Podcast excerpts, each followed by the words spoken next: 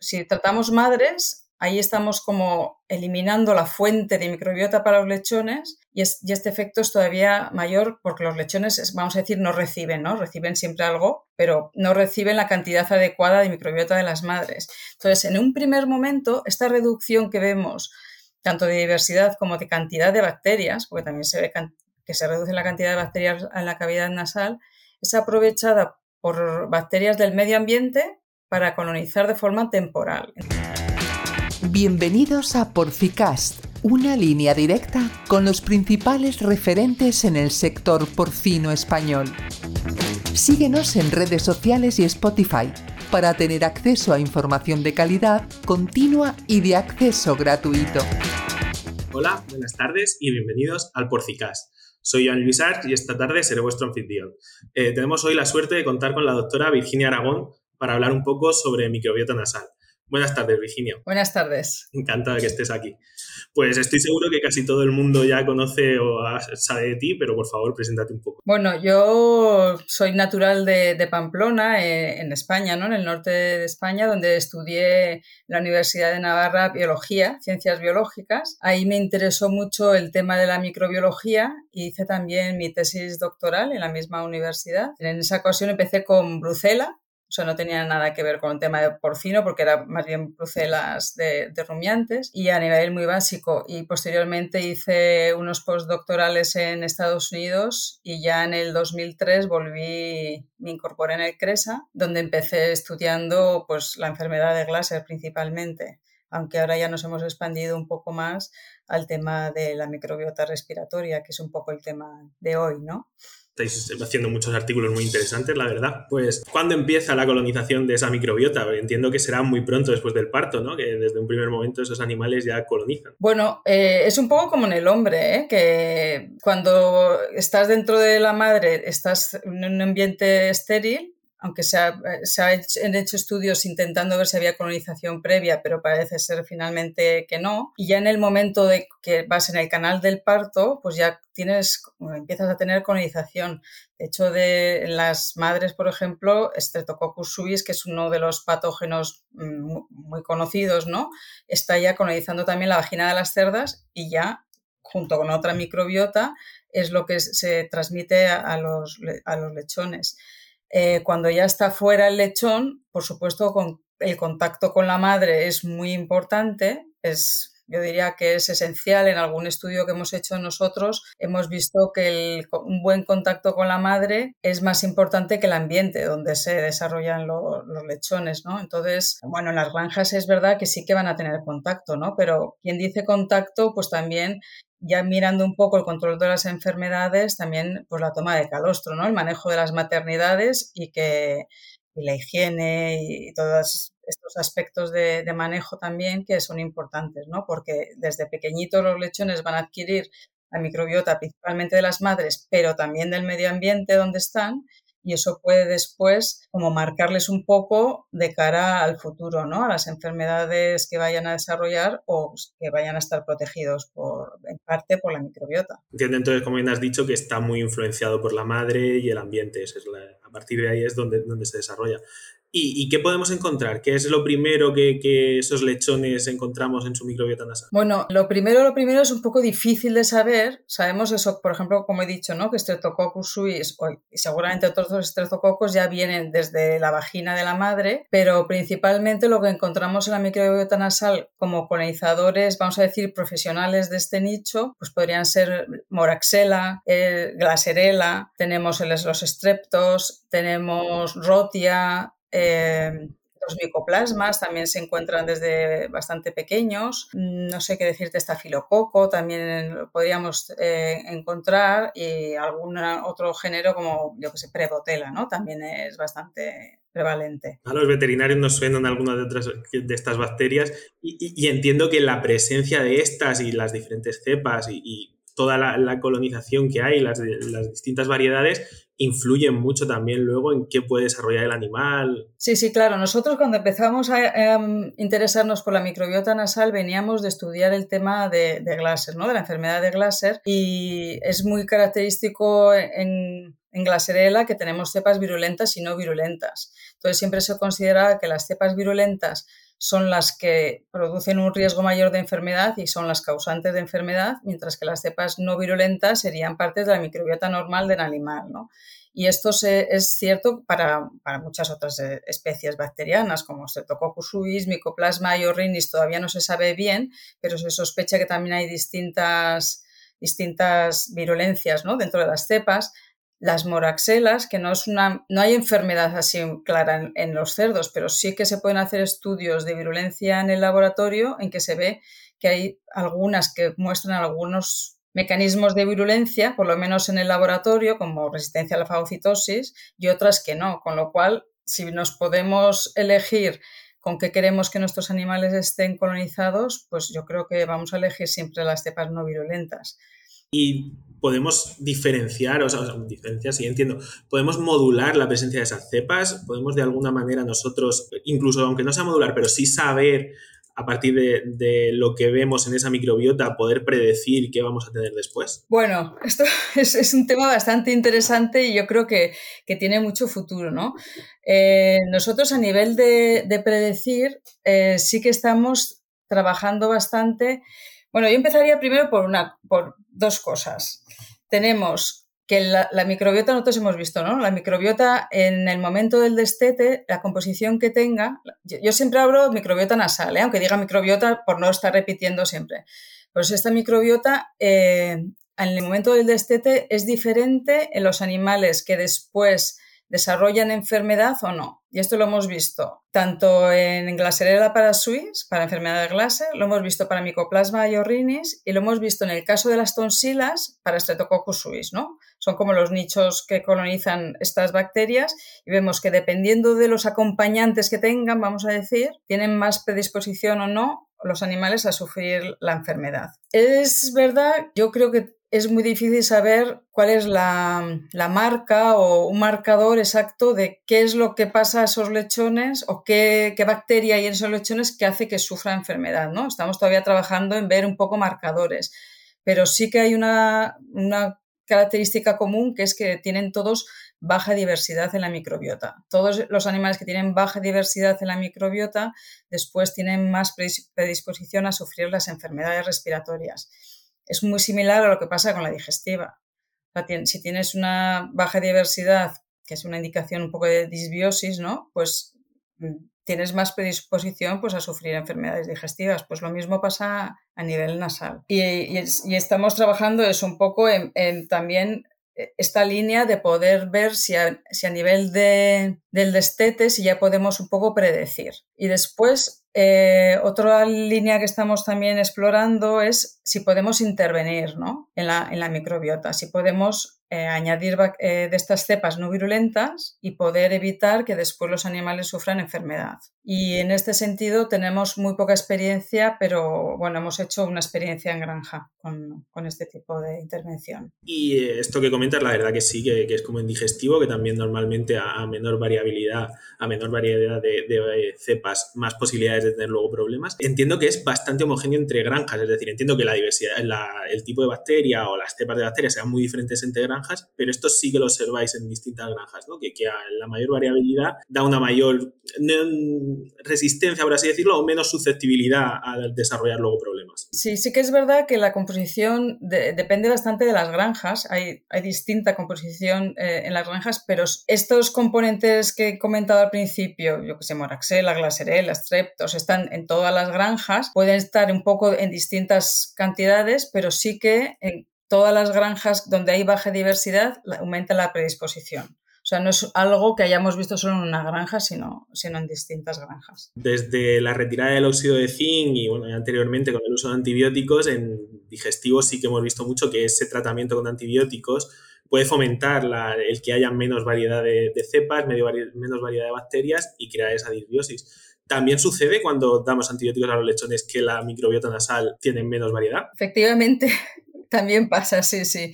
Eh, es más, nosotros hemos visto, si das a los lechones, bueno, en, los casos de que nosotros estamos muy interesados en las enfermedades de transición, ¿no?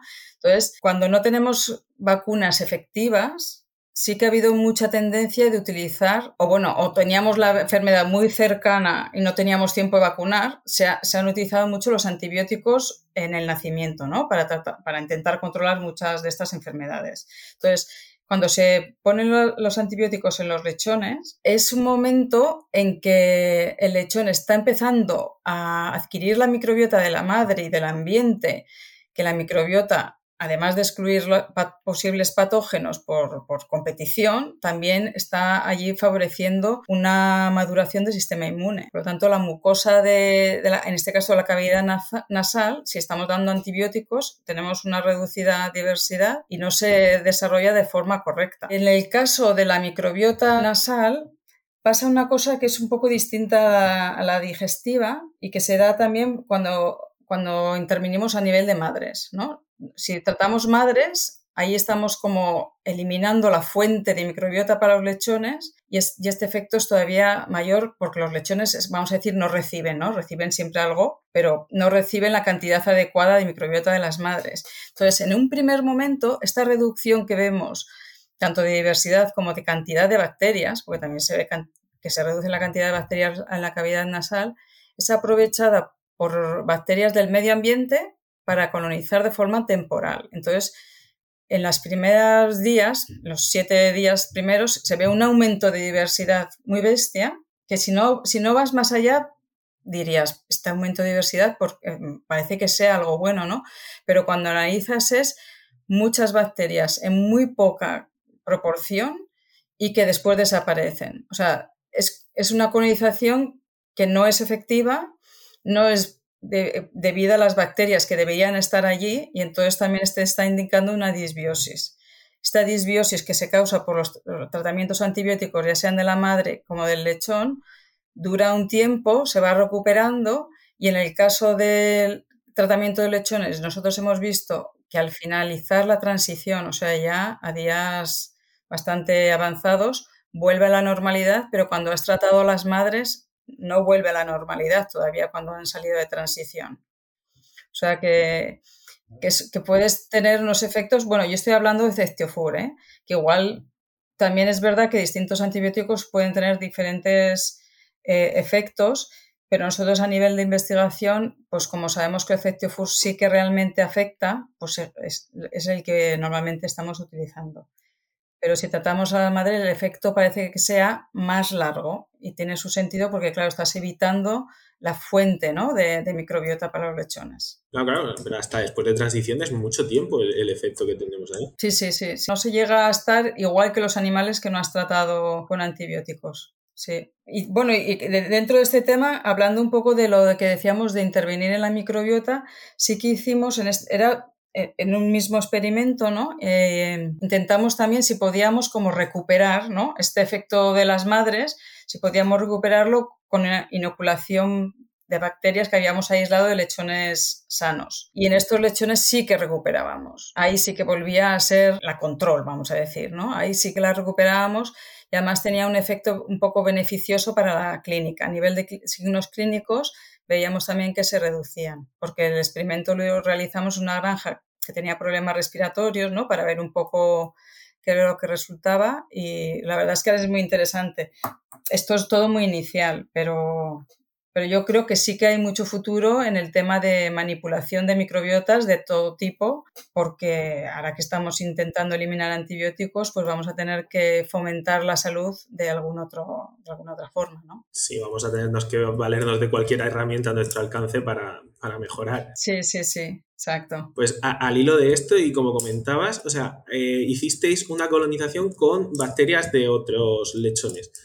¿Se está trabajando también como a nivel digestivo con probióticos, prebióticos, etcétera? Bueno, es que en este caso sería una especie de probióticos, pero probióticos nasales. Claro, Aquí tenemos dos vías también, porque se puede hacer una intervención directa a nivel de nariz, que esto las empresas no lo ven muy claro, las empresas farmacéuticas o, bueno, del sector no lo, o no lo veían muy claro hasta ahora por el tema de que hay que hacer un spray, hay que, bueno, es más complicado que ponerlo en el.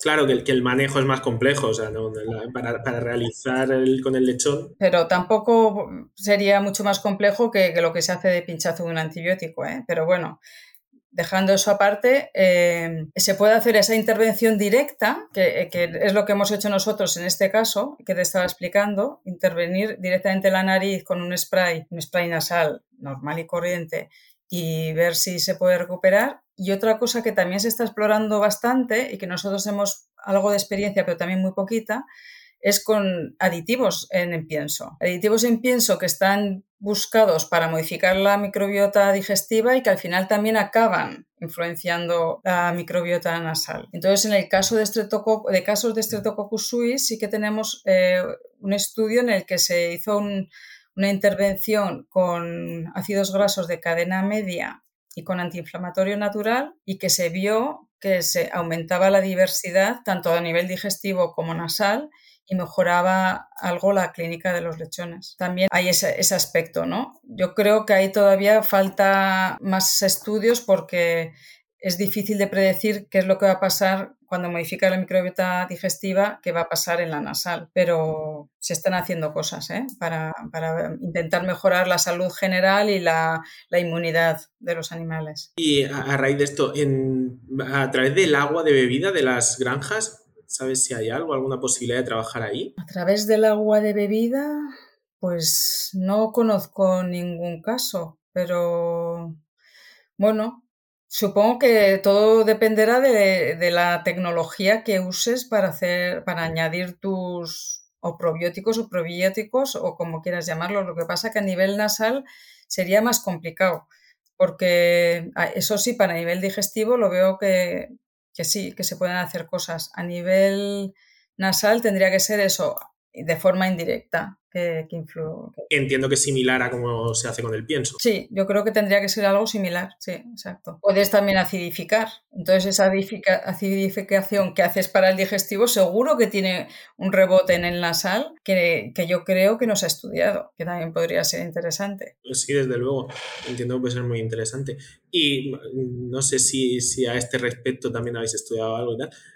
¿Hay relación entre la microbiota nasal y la digestiva? O sea, ¿habéis hecho algo sobre eso? ¿Sabes si hay algún estudio? Pues mira, estamos intentando hacer y sí que vemos, como en el estudio ¿no? anterior, que modificamos la, la, digestiva y modificamos la nasal, pero lo que nos gustaría saber un poco más es cómo estos cambios a nivel digestivo pueden afectar a nivel nasal. Lo que estamos trabajando bastante ahora también a nivel de laboratorio es eh, interacciones bacterianas a nivel metabólico o sea, nos estamos centrando en las de la microbiota nasal para ver un poco qué interacciones hay, porque está claro que hay bacterias que, por ejemplo, crecen muy bien en el laboratorio y que están en muy baja proporción en la nariz y viceversa.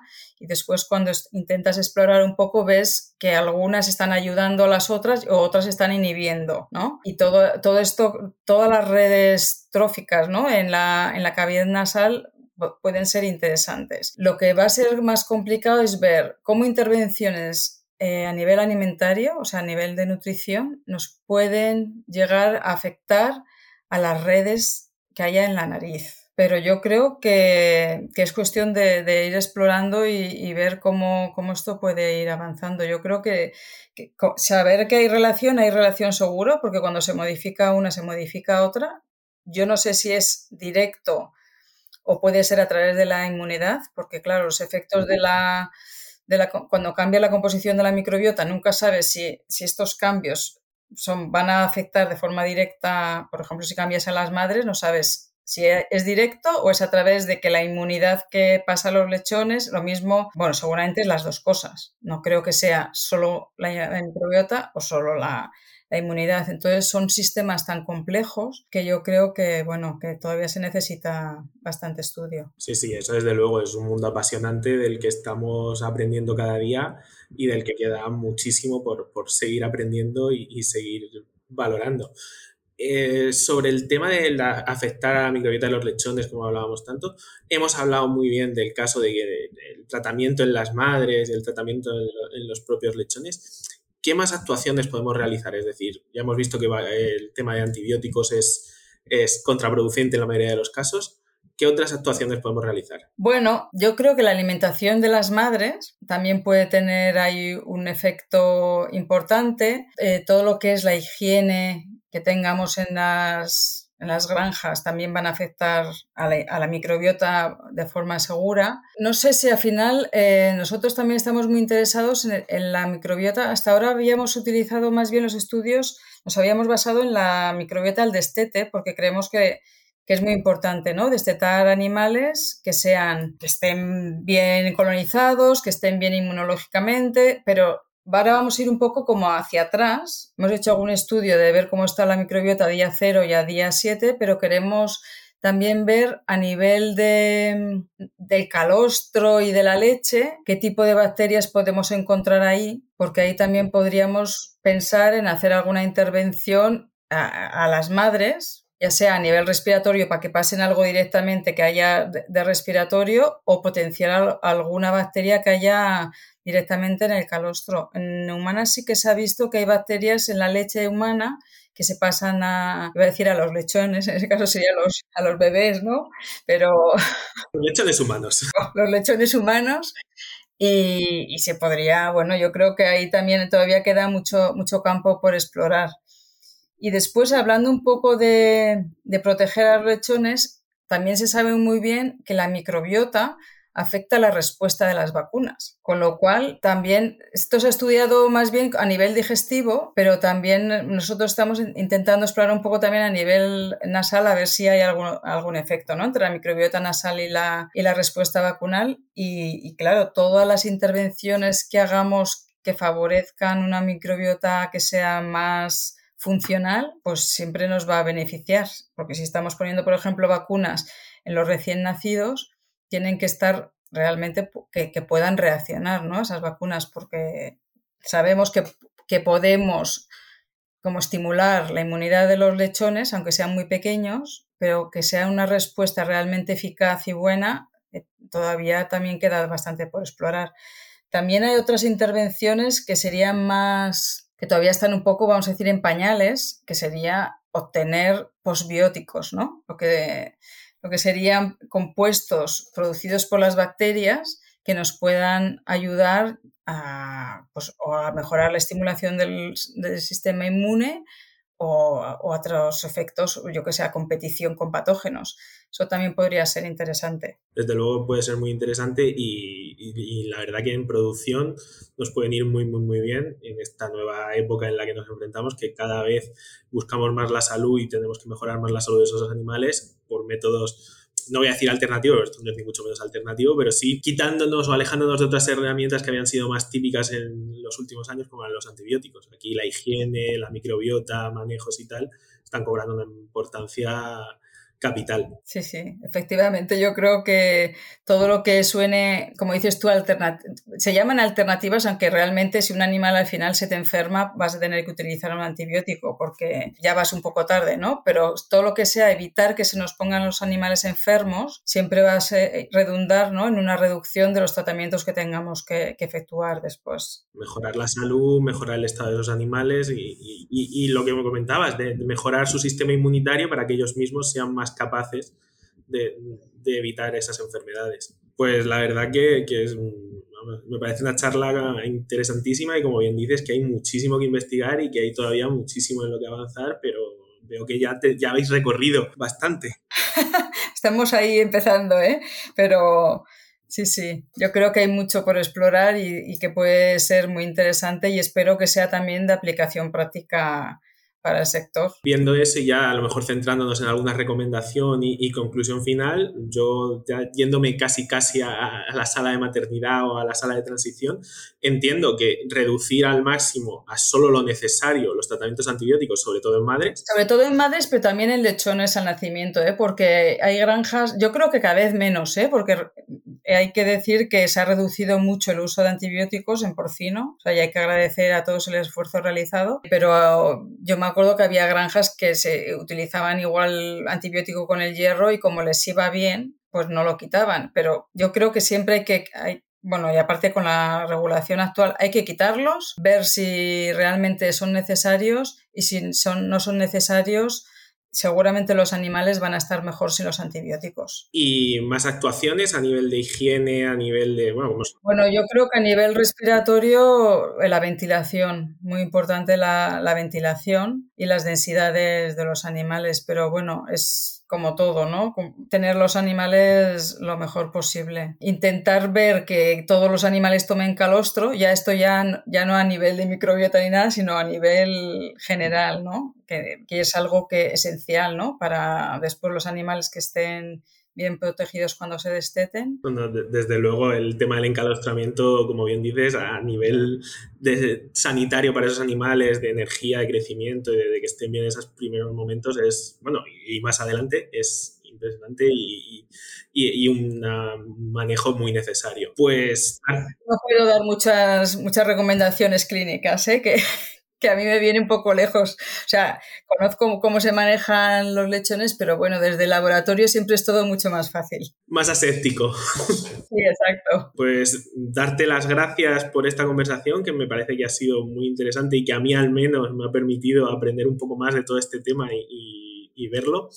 Y bueno, siempre preguntamos y os pedimos la colaboración de que nos recomendéis gente que creáis que puede tener una conversación, esperemos que igual de interesante que esta. Como a mí me parece muy interesante el punto de vista de los clínicos, y por ejemplo, nosotros eh, colaboramos mucho en estos estudios con, con Cesc Illas, que, bueno, Francesc Illas de, de Batallé, ¿no? Y, y realmente él es un veterinario clínico que yo lo veo muy activo muy interesado, hace muchas pruebas, eh, muy interesado en la eliminación de antibióticos, ha colaborado mucho con nosotros y yo le veo de mucho interés. Por y además es muy entretenido también ¿eh? hablar con él. Eh, desde luego no va a dejar a nadie indiferente. Desde luego me parece una muy buena recomendación. Bueno, y después hay muchos profesionales que trabajan tanto en microbiota, yo que sé, en la Universidad de León está Héctor Argüello, hay gente que trabaja en respiratorio, bueno, no sé, es que es un poco...